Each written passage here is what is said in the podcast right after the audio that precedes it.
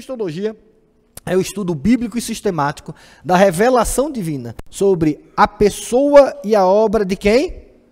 Do Redentor. E aí eu quero que a gente comece aqui. Eu ia começar com polêmica, mas eu vou terminar com polêmica, que é melhor, né? Fica aquele gostinho. Vocês vão ouvir que eu vou usar a palavra redentor. E eu não estou usando a palavra Jesus. É de propósito. Lá na frente eu solto a polêmica para vocês entenderem. Então, Cristologia não é um estudo sobre Jesus. É um estudo sobre o Redentor. Pastor, é a mesma pessoa? Sim. É a mesma coisa? Não. Porque entender Cristo é uma coisa, entender Jesus é outra coisa. Então, eu vou usar as palavras redentor e eu vou usar isso proposital. Eu não uso a palavra Jesus aqui. Então, eu quero que você entenda que o estudo da cristologia, primeiro é o estudo de uma figura, de uma ideia, de uma promessa. Jesus, a gente está falando de quê? De uma pessoa. O redentor, a gente está falando de uma promessa. Já começa a entender que é diferente, né? Uma coisa é a promessa do redentor. Outra coisa é a pessoa do redentor. É, são coisas distintas, tá bom? E aí a gente vai estudar o quê? Quem é o redentor, a pessoa dele e a obra dele. Então, a cristologia a gente vai estudar quem é o redentor e qual era a missão dele, OK? Então, só que eu quero que você perceba isso. É impossível, é impossível a gente viver um evangelho profundo, coerente, bíblico, sem uma compreensão, sem entender quem é Jesus, quem é o Redentor. E entenda isso. Cristianismo, se você quiser resolver, resumir ele numa frase ou numa palavra, é Cristo. Ponto. O que é o cristianismo? O cristianismo se resume a Cristo. Parece redundante, mas se você quiser melhor, o que é o evangelho de Deus? O evangelho de Deus, ele se resume a uma palavra: Cristo. Todo o evangelho, ele é revelado e ele foi montado em cima do redentor. Tudo o que Deus fez, toda a obra de Deus, ela tem um pilar, e esse pilar é o redentor. Se você for ver lá desde o começo da queda, na criação, na consumação, na redenção, tudo que Deus fez foi em cima de um pilar, do Redentor.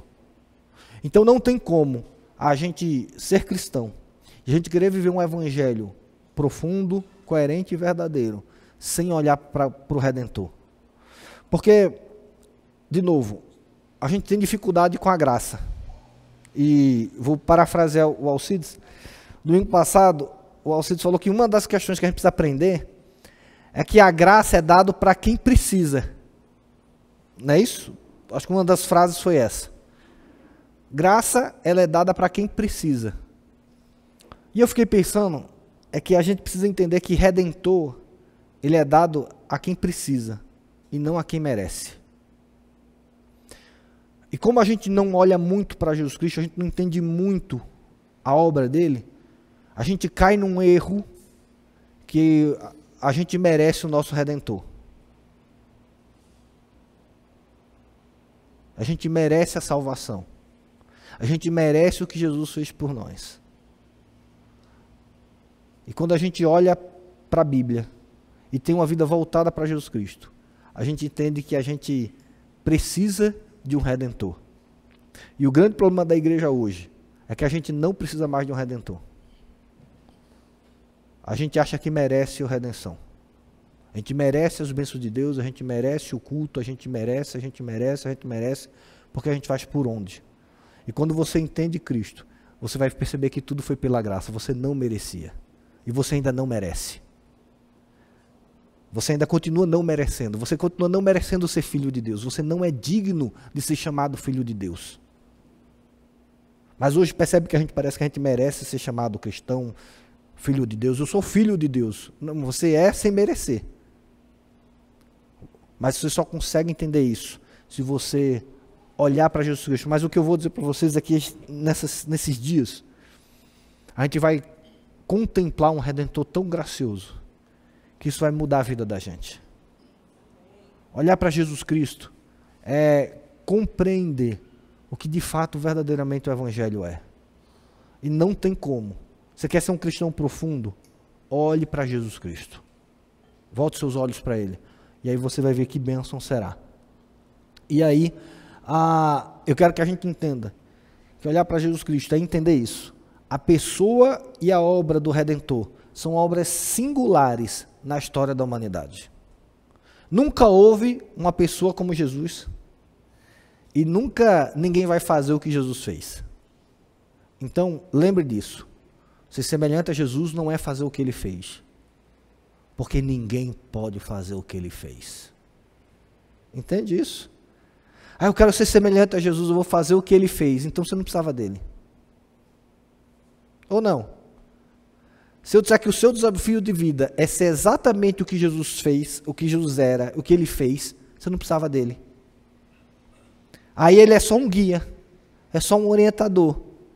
É só uma questão de que, não, tá vendo? A gente vai copiar o que Jesus fez. Esqueça! Você não vai copiar o que Jesus fez. Você não vai dar conta de fazer o que Jesus fez. Porque Jesus fez e o que ele fez, só ele pode fazer na história toda da humanidade. Quando a gente entende Jesus Cristo, entende, a gente está falando da singularidade. A gente está falando de algo inalcançável a nós. E porque ele inalcançável a nós, ele veio. Então entenda que Jesus é um redentor, não porque você merece um redentor, mas porque você precisa de um redentor. E isso vai mudar totalmente a sua vida, a sua compreensão. Você não vai estudar Jesus Cristo porque você merece, você vai estudar porque você precisa. Porque você necessita disso. Então eu vou já criar, eu sei que vocês ouviram vários anos, eu provavelmente já preguei várias vezes, seja um, um, imitador de Jesus, seja semelhante a Jesus, faça o que Jesus faz, mas com o passar do tempo eu entendi que isso é, é impossível. E por isso eu preciso dele, preciso, eu continuo precisando dele. Entenda que você só é filho por adoção, mas você não é digno de usar o manto de filho de Deus. Você já imaginou isso? Você fala assim, ah, eu sou filho de Deus. Você continua não merecendo ser filho de Deus. Esse status ainda continua sendo pela graça. Mas a gente só vai compreender isso se a gente entender um pouco Cristologia, ok? Então vamos lá. Ainda a gente está na introdução. Eu quero convidar todos a abrirem 1 Coríntios capítulo 2, versículo 2.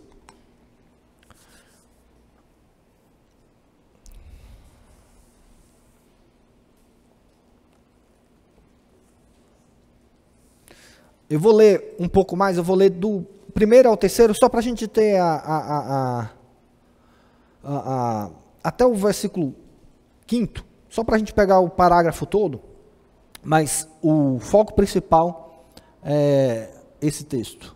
Versículo 2, capítulo, prime, versículo, capítulo 2, versículo 1 diz assim: Eu, irmãos, quando fui ter convosco, anunciando-vos o testemunho de Deus, não fiz com ostentação de linguagem ou de sabedoria. E aí é o versículo básico. Porque, vamos ler todos juntos? Porque decidi nada saber entre vós, senão a Jesus Cristo e este crucificado. E foi em fraqueza, temor e grande tremor que eu estive entre vós. A minha palavra e minha pregação não consistiram em linguagem persuasiva de sabedoria, mas em demonstração do Espírito e de poder é, para que a vossa fé não se apoiasse em sabedoria humana, e sim aonde? No poder de Deus. Entenda que aqui o poder de Deus para o apóstolo Paulo é exatamente Cristo e este crucificado. E aí o apóstolo Paulo vai dizer assim, porque eu decidi conhecer nada, absolutamente nada. Eu preguei entre vocês, não usei sabedoria de linguagem, não usei filosofias, eu não usei nada, porque eu decidi apenas uma coisa. O quê? Cristo e esse crucificado. Então, o que o apóstolo Paulo fala é que ele decidiu, em Corinto, apenas compreender uma coisa: a pessoa e a obra de Jesus. Cristo, ele está falando de quem Jesus é. E este crucificado, o que ele fez. Então, o apóstolo Paulo vai dizer: para que a vossa fé não fosse firmada, fundamentada na sabedoria humana, mas que ela fosse fundamentada no poder de Deus, que é a salvação de todo homem para aquele que crê. Eu decidi conhecer apenas isso. Então, o nosso convite nesses dias é que a gente tem esse foco na nossa vida. Conhecer o quê? Cristo e este crucificado. Então, ah, por quê? Porque, primeiro, esse é o principal conhecimento do cristianismo. Não tem conhecimento maior no cristianismo do que a pessoa e a obra de Jesus. Veja que buscar entender Deus a parte de Jesus Cristo é loucura. Entender a salvação a parte de Jesus Cristo é loucura. Entender o Espírito Santo a parte de Jesus Cristo é loucura. Entender a escatologia a parte do Espírito de Jesus é loucura. É essencial, é o principal. A pregação do Evangelho, ela não é teológica, ela é cristocêntrica. O que é que você precisa conhecer para ser salvo? Cristo e este crucificado. E mais o que? Mais nada. Para salvação, mais nada. No céu, ninguém vai perguntar quantos livros de teologia você leu, quantos livros de autoajuda você leu, o que é que você conhece sobre a vida cristã e a experiência cristã para ir para o céu.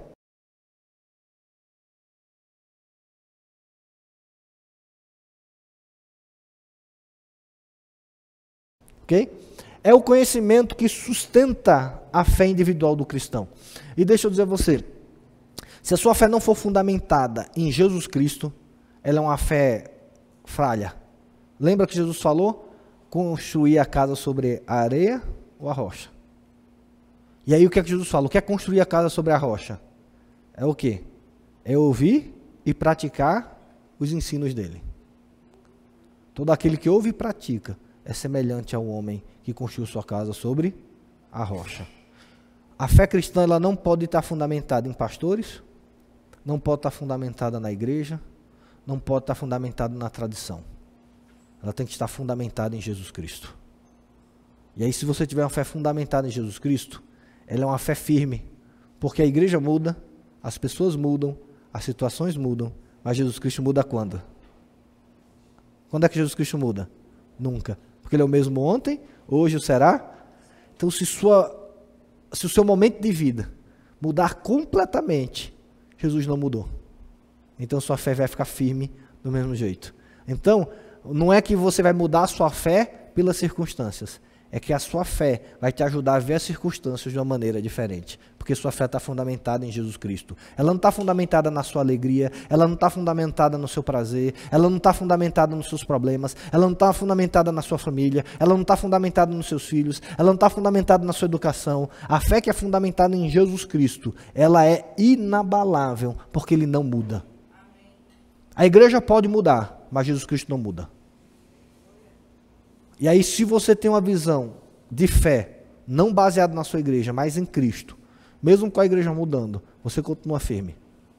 E aí você começa a entender que ou você é agente de mudança daquela igreja, ou você vai sair daquela igreja. Por quê? Porque está fundamentada em Cristo. E não no pastor. Porque, como falei, uma vez eu já falei um negócio que hoje eu estou desfazendo. Já preguei muito, seja semelhante a Jesus Cristo, faça o que Jesus Cristo faz. Você vai se dar mal. Você vai ficar me ouvindo? Não. Mas a minha fé é fundamentada em Jesus. Não é o pastor é Jesus Cristo. Então quem vai me fazer membro dessa igreja é Jesus Cristo. Ah, mas o pastor, o problema dele. Ele vai prestar conta. Eu continuo firmado em Jesus Cristo. Mas o pastor mandou a gente sair aqui pulando de um pé só, problema dele. Faça o que você quiser. Eu não faço isso, porque minha fé é fundamentada em Jesus Cristo. Eu lembro uma vez, só abrir um, um, um parênteses. Tinha acabado de chegar em Brasília e fui assistir uma palestra de Daniel Mastral. Acho que o Marcos estava lá também. Mas a palestra, a Ana estava. E a palestra em si, ok, não é o problema. O problema é que a gente chegou numa igreja bem, bem, bem, bem neopentecostal. E eu cheguei, né? Tudo bem, vamos aprender, vamos, vamos ouvir. Eu queria ouvir muito o Daniel Mastral. Mas tinha uma tal de uma marcha profética lá, que não foi o Daniel Mastral que fez, mas foi a igreja. Que a minha. Eu olhei e fiz assim: não vai dar certo. E como eu tinha acabado de chegar, tinha uns 10 todo mundo olhou para mim para ver o que é que eu fazia, né? E aí na hora, eu sentado estava, sentado continuei, sentado fiquei o tempo todo. Se dependesse da minha marcha para o diabo ser derrotado naquele dia, o diabo não foi derrotado naquele dia. E tinha um tal de dar uns sete passinhos para a direita, uns sete passinhos para a esquerda, botar a mão no coração, botar a mão na cabeça, fazer não sei o quê, e uns gritos doidos. E eu não fiz. Mas, pastor, que falta de educação, não é? Não, falta de educação é dele me obrigar a fazer uma palhaçada dessa. Porque é o seguinte: se ele acredita naquilo, ok, faça. Se você não acredita, é em vão. Se não, você não acredita naquilo, não faça. Ah, mas o pastor mandou plantar bananeira. Se você não tem fé naquilo, não faça. Porque o evangelho, o resultado do evangelho é na fé e não no ato. Então, do que adiantava eu começar a marchar, a fazer aquelas piruetas, tudo que lá. E, e, de fato, o pastor acreditava naquilo, ele tem que fazer. Se ele acredita naquilo, ele tem que fazer. Eu não acredito. Então eu fazer ali seria uma palhaçada, vamos brincar assim. Eu estaria brincando com Deus. Por quê? Porque eu não acredito naquilo. Veja, meu irmão, se você chegar aqui na frente e o pastor chegar, olha, meu irmão, para você receber a benção, como eu já ouvi, você tem que ficar com a mão assim na hora da oração. Porque se você não ficar assim, você não recebe a benção. Veja, se você não acredita nisso, você ficar assim, não adianta. Não, pastor, mas o pastor falou, né? Eu não acredito, mas na dúvida, deixa eu dizer a vocês, na dúvida não adianta o evangelho. Na dúvida quem perde é você. Você não ganha no evangelho por fazer qualquer coisa. Você ganha se o fizer, fizer pela pela fé.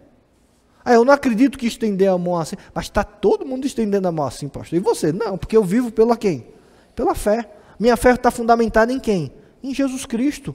E não é no pastor. Ah, mas vai ficar feio, não vai? Feio para ele. Porque ele está querendo tomar o papel de Jesus Cristo na sua vida. O pastor não pode chegar para você e impor. Sabe aquela ideia de que, meu irmão, fale para o seu irmão, porque se você falar, não falar para ele, não adianta. Se você não acreditar, não adianta nada. Por isso eu tenho muita dificuldade quando o pastor vire para o irmão e fale. Eu falo, hum, deixa eu ouvir primeiro. Porque se eu não acredito naquilo que eu vou falar, eu repetir porque o pastor está repetindo, qual é a eficácia disso?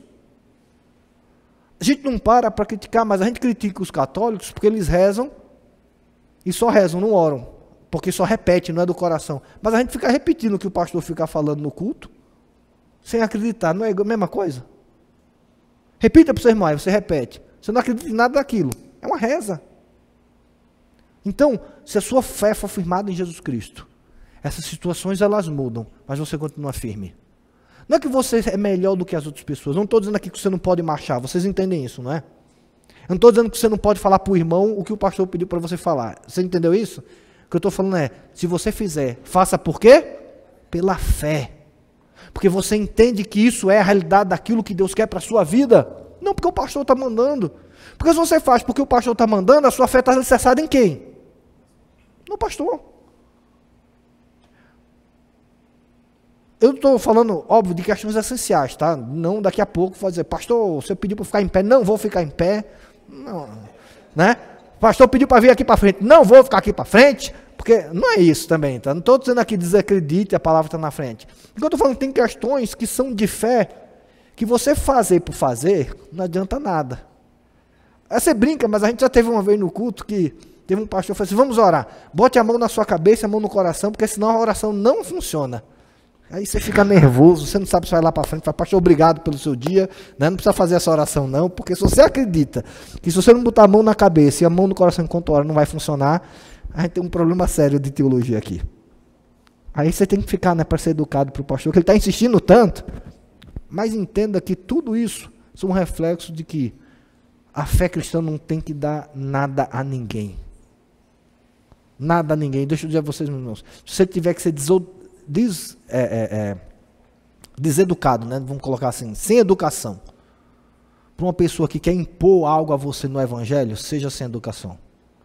Porque só quem pode impor alguma coisa ao Evangelho a você, quem é? Jesus Cristo. Esse conhecimento é fundamental na fé individual do cristão. Não pastor, igreja, teologia histórica. É através desse conhecimento que o Espírito Santo produz transformação na vida pessoal dos discípulos de Jesus Cristo. Você quer conhecer a obra do Espírito Santo? Conheça primeiro Jesus Cristo. Entenda isso. O Espírito Santo não vai fazer nada, absolutamente nada na sua vida, a parte de Jesus Cristo. E a gente precisa entender isso, que a gente acha que a obra do Espírito Santo é a parte de Jesus Cristo. A gente acha que o Espírito Santo vai dar dons espirituais a gente porque a gente quer, porque a gente gosta. Não. Ele vai dar os dons espirituais naquilo que Cristo, que é o rei da igreja, que é o cabeça da igreja, quer que a igreja tenha. Então, a, até o relacionamento com o Espírito Santo, ele só vai fazer sentido para você se você tiver uma cristologia correta. Porque tudo que o Espírito Santo vai fazer no seu coração e na sua vida, necessariamente vai passar por Jesus Cristo. Mas aí isso já é pneumatologia. Quando a gente for estudar pneumatologia, aí a gente vai entender isso aqui melhor. Mas entenda isso. Tudo que o Espírito Santo vai produzir, vai produzir na perspectiva de Jesus Cristo e este crucificado. Então, a cristologia, ela vai estudar a pessoa do Redentor, e aí a gente vai estudar em duas ideias. Primeiro, é o Redentor e a Trindade. A gente vai começar o nosso curso ah, falando sobre Trindade. Eu vou explicar tudo para vocês, vocês não vão ter dúvida nenhuma sobre Trindade no próximo domingo, tá certo? Ah, e aí a gente vai sair daqui fera explicando para qualquer pessoa. Vai dizer, Trindade é um negócio muito simples, entendeu? É, e a gente vai entender as naturezas de Jesus. A gente vai entender que Jesus era uma pessoa que tinha duas naturezas, uma humana e uma divina. E eu garanto a você, 99% das nossas dúvidas e questões com Jesus tem a, está ligada às naturezas dele. E não ao que ele fez, porque o que ele fez é muito tranquilo para a gente.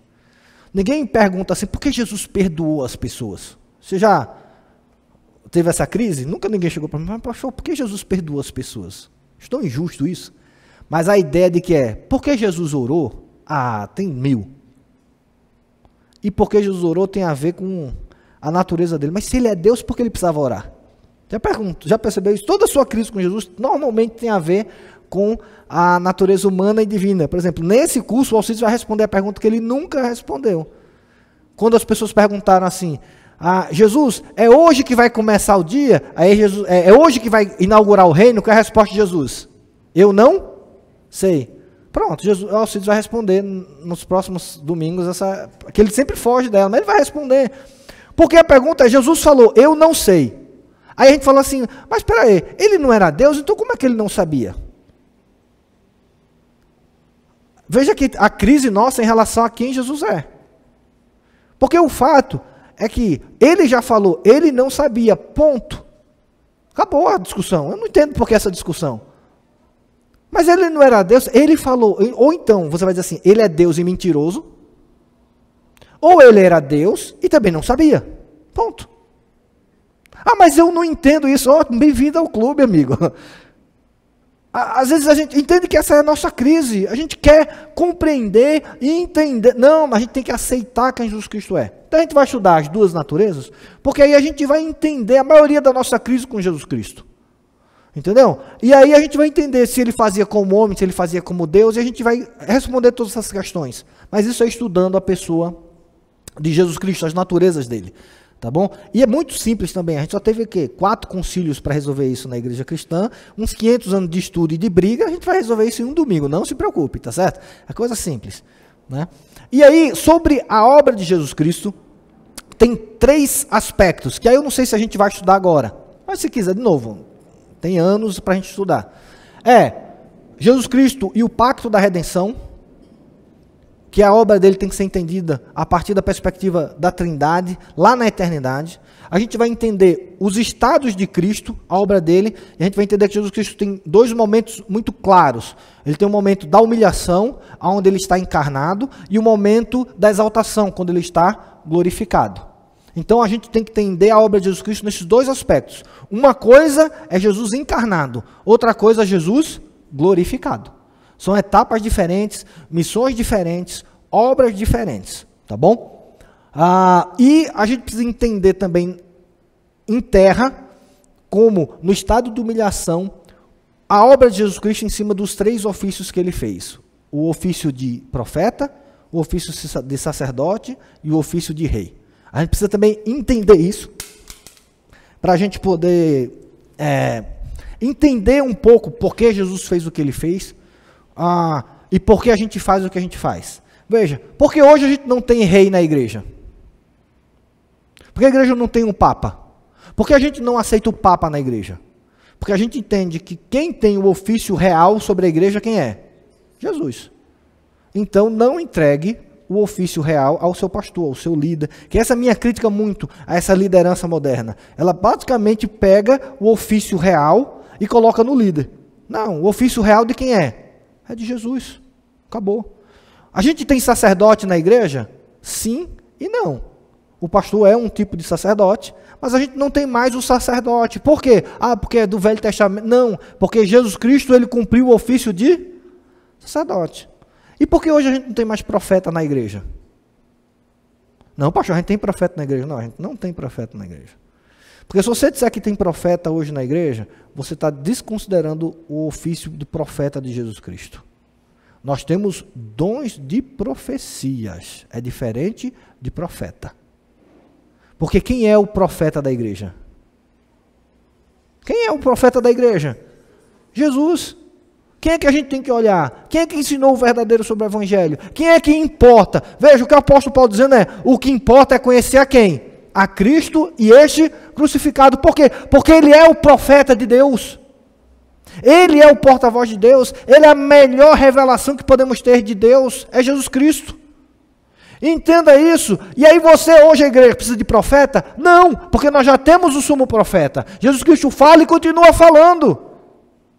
E aí você não precisa de profeta. Se vierem profecias, ok. Vieram, Deus falou, Deus revelou para você, maravilha. Mas você não necessita. E hoje, por isso que nós não temos e nós não aceitamos o ofício de profeta como era no Velho Testamento. Então, quem tem um dom de profecia é o quê? Um membro da igreja que tem dom de profecia, ele não é profeta. Assim como um pastor não é um sacerdote. Assim como o pastor não é rei. A gente não coroa o pastor, diz, olha, agora é o rei. Não, ele é o líder. Ele tem um dom de liderança. Então, é, é, importante a gente entender essas coisas, porque se a igreja começa a dizer assim, não, ainda existem profetas, a gente está dizendo que o ofício profético em Cristo não existe. Muito complexo? Não, já falei que eu ia terminar com as polêmicas. Entendeu? E aí, são coisas distintas. Porque ofício é uma coisa. Porque se alguém recebe o ofício de profeta, ele é, ele não está. Isaías estava profeta ou ele era profeta? Em algum momento ele deixou de ser profeta? Não, porque ele recebeu esse ofício de Deus. Alguém que fala uma profecia, ele está, ele fez. Entende a diferença de ofício? Quando Davi é corado rei, agora ele é rei. Ele tem um ofício, ninguém tira mais isso dele. O tempo todo, com os certos e os erros, ele é rei. Entenda aqui, e aí eu quero que a gente entenda isso. Quando a gente entende cristologia, o nosso reinado, a nossa dependência e os nossos ouvidos estão totalmente voltados para Jesus Cristo. Quem é o nosso rei? Jesus. Quem é o nosso mediador? Jesus. Quem é o nosso professor? Jesus. Por isso, só ele e ele crucificado. Ok? Alguma dúvida? Alguém quer? Vai anotando aí para a gente ir respondendo, tá? Sem problema.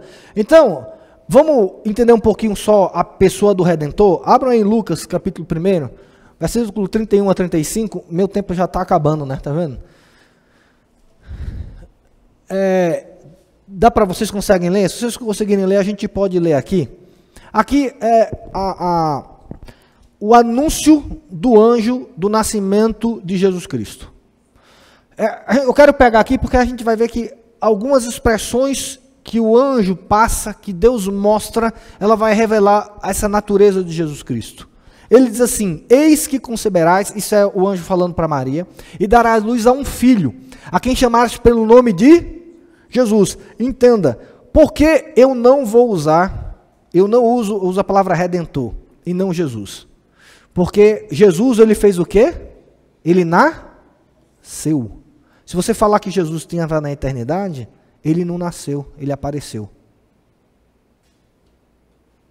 Ah, tem Jesus no Velho Testamento? Vamos para as polêmicas.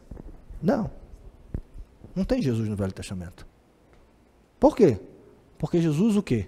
Nasceu. Se você disser que Jesus já existia antes, você pode questionar o nascimento de Jesus. Uai, se Jesus existia na eternidade, então ele só apareceu, ele não nasceu, ele não assumiu a natureza humana. Ele simplesmente se moldou. Aí a gente não está falando mais de uma encarnação, a gente está falando agora de uma cristofania, de uma teofania. Ele apareceu, ele assumiu a forma. Entende a diferença disso? Qual a diferença de encarnação para uma cristofania ou uma teofania? É que na teofania Deus assume a forma. Na encarnação, Deus assume essência, o que não existia passou o quê? A existir. Deixa eu perguntar a vocês, a natureza humana de Jesus é eterna? Na eternidade Jesus era homem?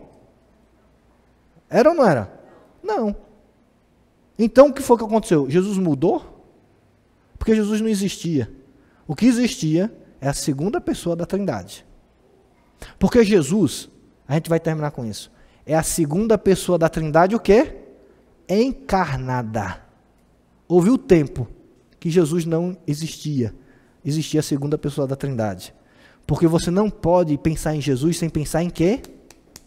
Porque se você pensar em Jesus antes da encarnação, Jesus não é 100% homem. Não é isso?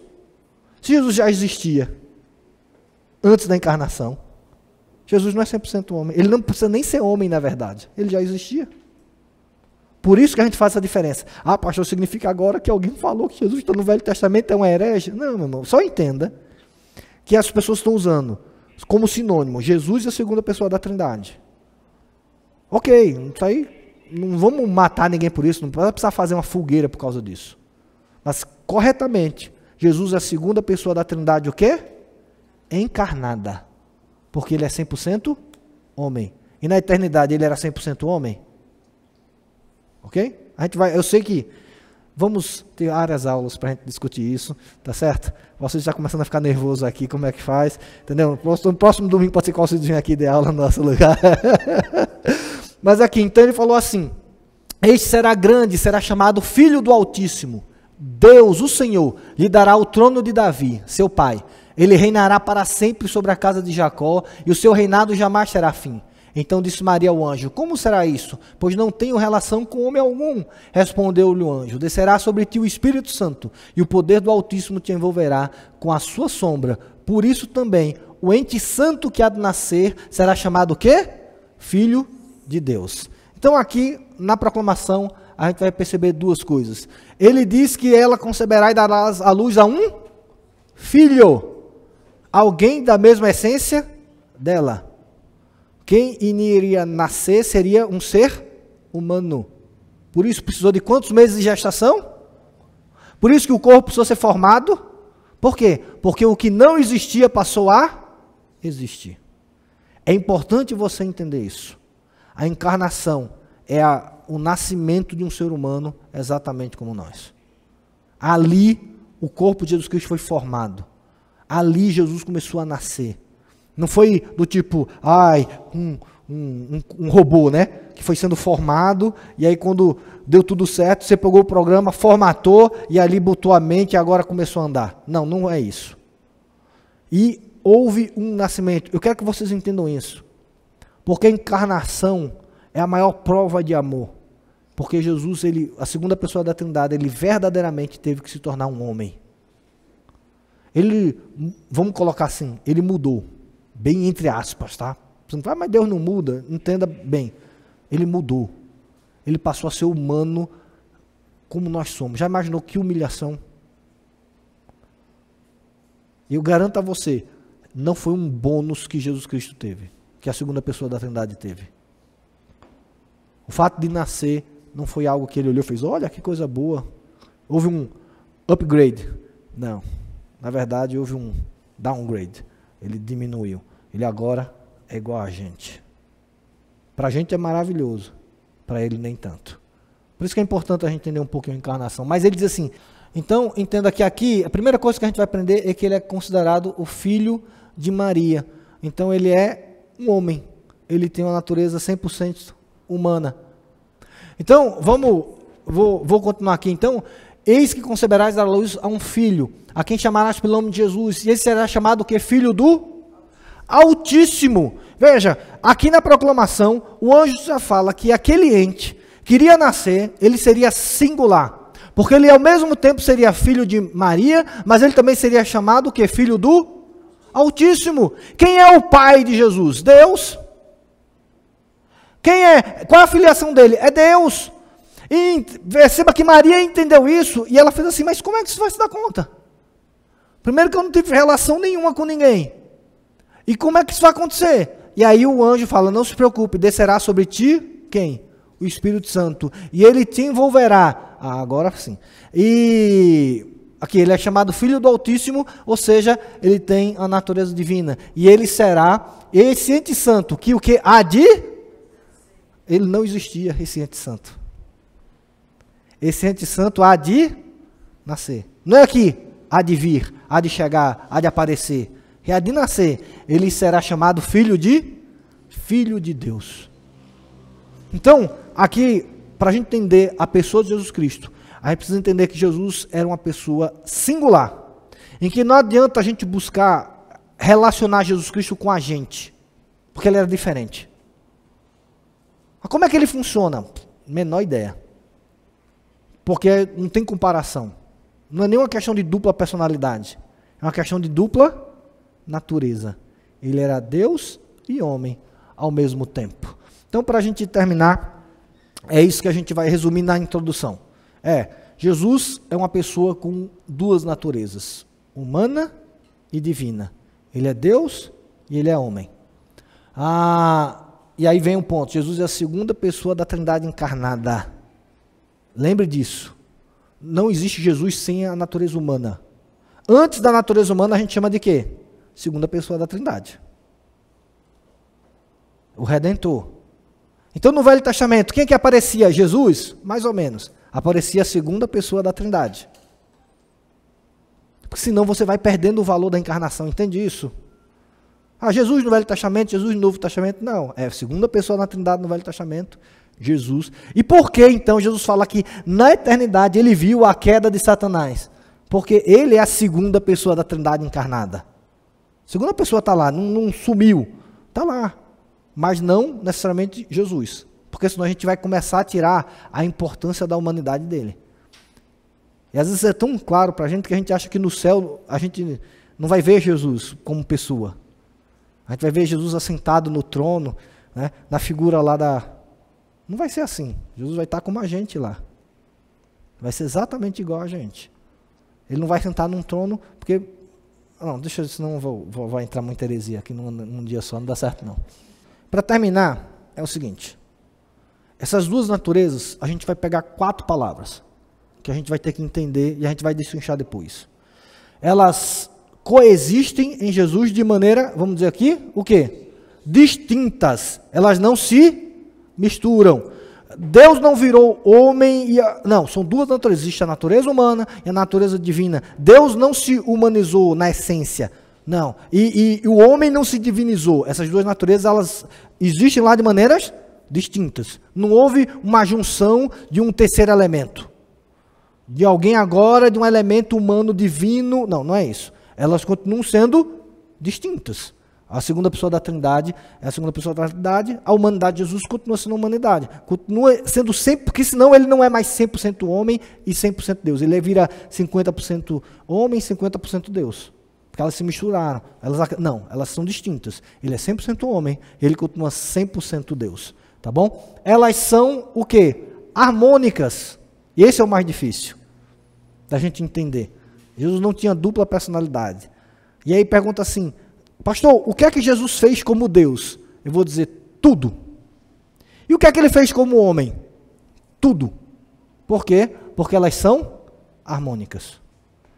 Aí se ele fez como homem ou como Deus? Não, ele, tudo ele fez como homem, tudo ele fez como Deus. Agora, tem coisas que Jesus fez por causa da natureza divina dele, e tem coisas que Jesus fez por causa da natureza humana. Mas quando ele fazia por causa da natureza humana, quem é que fazia? Tudo. Quando ele fazia por causa da natureza divina, quem é que fazia? Tudo. Dá para entender a diferença? Não é porque ele, como homem ou como Deus, que parece que ele era uma, uma chavezinha liga e desliga, né? Agora é Deus, agora é homem, agora é Deus, agora. Não, não. Sempre foi o Deus homem. Agora, algumas coisas por causa da natureza divina Jesus podia fazer. Como, por exemplo, perdoar pecados. Quem perdoou pecados? Não, não, foi o Deus Jesus. Não, então o homem fez o que? Desligou naquela hora, não existia mais homem. Não, ele perdoou pecados por causa da natureza divina. E quando ele chorou, Deus chorou? Não, Deus chorou, que Jesus chorou, mas ele chorou por causa da natureza humana. Então, a questão de Jesus não é se ele fez como Deus ou como homem. É, ele fez por causa da natureza divina. Por quê? Isso é importante Porque o que Jesus fez por causa da natureza divina, nós não vamos poder fazer. Aí não adianta, só ele podia fazer. Você pode perdoar pecados? Não. Você pode dar ordem à natureza? Não. Você pode receber adoração? Não. Então Jesus fez isso porque, como Deus? Não, ele fez por causa da natureza divina. E só tinha um ser, um ser humano na história que podia dar ordem à natureza, que podia perdoar pecado, que podia receber adoração. E esse era quem? Jesus. Por quê? Por causa da natureza divina dele. Tá certo? Muito complexo, dá para para pelo menos entender. A gente vai destrinchar isso melhor, mas isso é importante para a gente entendendo as questões, senão Jesus vira um, um lunático para a gente. Ora Deus, ora homem, ora Deus, ora homem, ora Deus, ora homem. E aí a gente fica meio maluco com isso. Elas eram o quê? Constantes. É isso que eu estou falando. Eles, tudo que ele fez, ele fez como Deus. Tudo que ele fez, ele fez como homem. Porque agora, essa natureza, elas não são mais separadas. Elas são constantes. Até na eternidade. Hoje Jesus continua sendo a mesma coisa. Ele não abriu mão da sua humanidade. Ele não abriu a mão a, a, a, do ser humano que ele é. Ele continua sendo constante o tempo todo. Então termina essa ideia de hora, hora, hora, hora. Não. Sempre, tudo que ele fez, ele fez como o Deus homem. E elas eram plenas, como a gente já falou. Ele era 100% homem e ele era 100% Deus. O tempo todo. Então Jesus era uma pessoa 200%. Não é isso? Não, não é matemática. Tá certo? E algumas coisas que a matemática nos ajudam. Às vezes a gente fala assim, mas como é que Deus ele pôde ficar encarnado? Como é que a gente pôde colocar Deus, o eterno, dentro de uma pessoa? O infinito dentro do finito. E aí Deus deu a matemática da gente para a gente entender isso. Veja, na matemática, Lara está aprendendo isso, você vai ter os números inteiros, não é isso? Quais são os números inteiros? 1, 2, 3, 4, 5.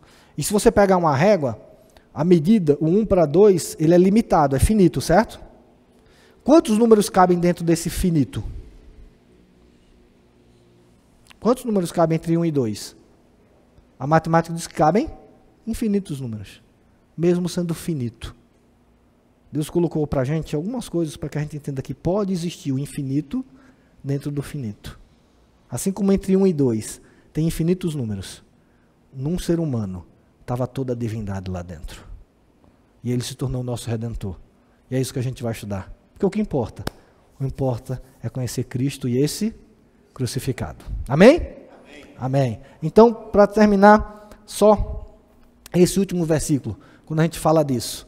Filipenses 2, 6 e 7, que termina dizendo assim: Pois ele, Jesus, subsistindo em forma de Deus, não julgou como usurpação o ser o quê?